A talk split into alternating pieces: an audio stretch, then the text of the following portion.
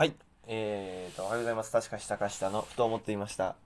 えー連投してみたいと思いますので、先ほどの投稿に続いて、今、朝の6時10分ですね。はい。えっ、と、始めていきたいと思います。心なしかさっきよりも、えっ、と、さっきの投稿を自分で聞いていたら、なんかこいつめっちゃ眠そうだなって思ったんですけど、なんか朝起きて1時間ぐらい経ったら、急に目が覚めてきました。なんか、えっ、と、今回、急に連投した理由としては、本当に今ふと思ったことがあったので、えーラジオつけてやってみようかなって朝から2回連続でラジオやってみたらどうなるのかなっていうちょっと疑問も湧いたりと、えーもしかしたら1回目が全然再生されないけど2回目めっちゃ再生されるとか、ね、内容が面白かったら再生されるのかなとか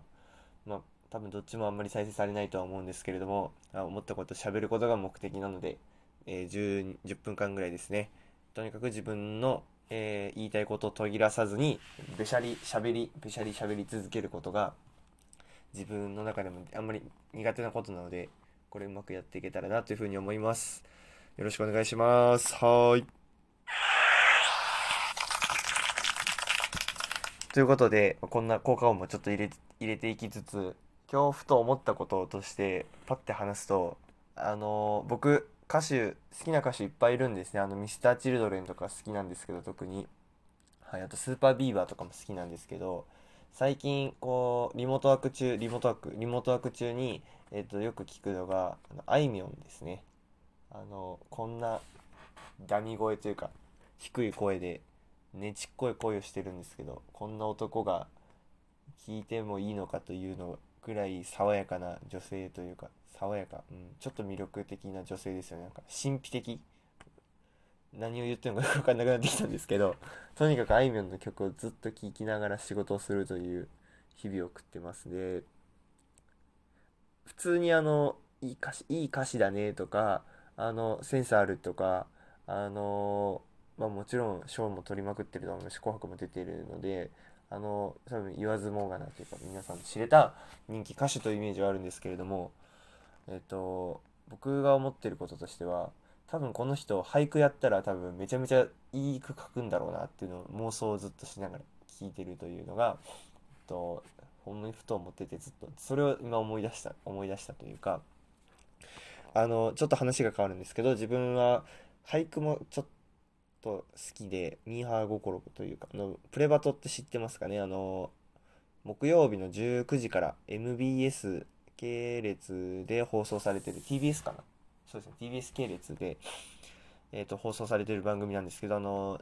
俳句の細工、えー俳句の細工ってなんだ？ごめんなさい。俳句の採点をあの辛口の夏井先生っていうのは芸能人が書いた俳句をめっちゃ添削していくっていう。であの優勝決めたりとかあの最下位決めるとかそういうような浜田さんが結果発表とか言ったり言わなかったり言わないか。はいごめんなさい。っていうのであのそういう番組結構好きで毎週見てるんですけどあの結構そこで夏井先生がこう酸っぱく言うこととしてはこの五七五ですよねもちろん俳句って。その中でえっ、とうまいこと言うのも大事なんですけどどういうふうに場面を見せるかっていう一言でっていう景色とか動きを見せることっていうのが五七五の中でそういう同じこと繰り返すんですけど五七五の中で景色とか動きとかを見せることによってその人の、えー心情というものを想像するみたいな、えー読み手が読み手がそのその、えー情景の変化とかを見ながら、え心情を想像するところになんか奥深しさがあるのがやっぱ俳句なのかなっていうのが夏井さんのこう話を聞いてて思ってるんですね添削とかを見ながら。でそんな中であいみょんのさんのあの「二人の世界」っていう歌聞いてる時にあの結構この曲刺激的な歌なんですけどあの最初「行ってきます」のキスから始まる結構刺激的な歌なんですけどえーと何でしたっけなこの前2人で見に行った「ライオンの赤ちゃん」っていう歌詞があるんです歌詞があってえっ、とこううまく言いたいことっていうのはその彼氏と遊びに行ったみたいなそのなんていうのこのこの曲ごめんなさいちょっと話が 言いたいことがありすぎてこう話がむちゃくちゃになっちゃうんですけどこの「二人の世界」っていう曲がえー、そうですね。結構多分冷たい彼氏にこう好きなんだけどずっとその彼氏のことが結構メンヘラみたいな女の子の気持ちを描いた歌であの彼氏のことが好きなんだけど彼氏は結構冷たいみたいな。私は大好きみたいな。そんな曲で。でその中にそう今言った「ライオンの赤ちゃん」とか出てくるんですけどこの「ライオンの赤ちゃん」っていう一言他にもいろんないい歌詞あるんですけど僕これが一番好きであのその一言だけで全てを表すというかこの前2人で見に行って「ライオンの赤ちゃん」っていう中に多分これ言いたいことって彼氏とデートに行きました。そこでライオンの赤ちゃんを見ました。でそこからその一言でそのいいろんな情景が浮かんでてあの例えばあの飼育檻というか展示の、ね、アクリル板の中にいる可愛いライオンの赤ちゃんが餌を食べているのを2人で見ているのかはたまたあの触れ合い、まあ、ライオンなんで難しいかもしれないですけど触れ合いコーナーみたいなところでライオンの赤ちゃんを抱きしめてるのが本当にちっちゃいライオンの赤ちゃん。のか割と赤ちゃんとはいえども獣なのであの大きくなったライオンの赤ちゃん大きいですよね。赤ちゃんとはいえ。なのでその赤ちゃんというか子ライオンがお母さんの後ろをくっついて歩いてる様子なのかそういういろんな情景が思い浮かぶのと赤ちゃんっていう愛おしさにっていうところとそのその歌詞全体の女の子の設定メンヘラ女子の設定が赤ちゃんかわいみたいな。でも彼氏はめちゃくちゃ興味なさそうに見てるのかなとか。逆に触れ合いコーナーだったら彼氏と赤ちゃんとその彼女のメンヘラ彼女は3人で仲良くこのライオンの赤ちゃんと戯れて遊んでるのかなっていうその余白をうまく残しながら残しつつも具体的な描写で表現するっていうあのこの表現の仕方はライオンの赤ちゃんしか無理だなっていう。ここは一言で言わないとこのテンポがいい曲なんですよ割と。一言一言ポンポンポンポンっていう。多分聞けば一番分かりやすいんですけれどもそういうテンポのいい曲の中で一言もうごちゃごちゃ言わずにどっか行って動物園行った彼氏彼氏は興味ないけど私が赤ライオンが好きでみたいなそんなこと言わ一つもこの話出てこないんですけどただ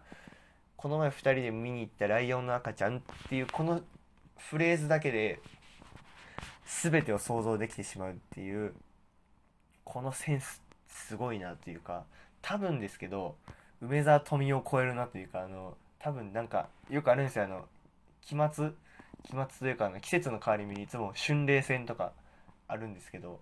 そういう俳句プレバトで俳句が特に得意な人たちが集ってあの優勝決める多分優勝できると思います。梅沢富美男を超えると思います。はいあのプレバト視聴者ならわかると思うんですけど、はい、それぐらいセンスあるなって歌詞にセンスあるな。なんかそのセンスと俳句のセンスって割と似てるなというのがふと思ったことです。本当に本当にふと思ったことすぎてただただそれが言いたいがために今話している話してはいるんですけど何ですかね。他にもいっぱいあるんですけどこの特にライオンの赤ちゃんが一番響いたというのとあとはこの2人で見に行ったライオンのあちゃちゃちゃちゃちゃあのプレバトですね。いいですよ。あのフジモンとか千原ジュニアとか出てて割とお笑い芸人の人もプレバト出てるのであのめちゃめちゃ見てて面白いです。あとフルポンの村上とか。めちゃめちゃ他の番組ではいじられてるけど俳句の番組ではめちゃめちゃかっこつけてあの俳句書いてる。それがしかもなんちょっとうまいのがちょっと腹立つっていうところも番組の面白さではあるんですけどね、まあ、僕はごちゃごちゃ言わずに割としんやっぱり結局俳句もなんかうまいこと言おうとするとダメで結局シンプルに分かりやすいものが一番っていうかやっぱり伝わらないとそもそもがダメっていうこういう五七五で言いたいことがしっかりと読み手に伝わる書き方がやっぱり一番評価されるので、まあ、当たり前なんですけど。なので、まあ、しつこいですけどあいみょん出たら絶対梅沢あいみょんがプレバト出たら絶対梅沢富美を超えるなっていうのはふと思ったので話しました。ということでまた何かふと思ったら話していきたいと思います。すいません。朝から 2, 2連投しました。はい。今後とも皆様よろしくお願いします。よかったらフォローかなんかしてください。なんかはい。お願いします。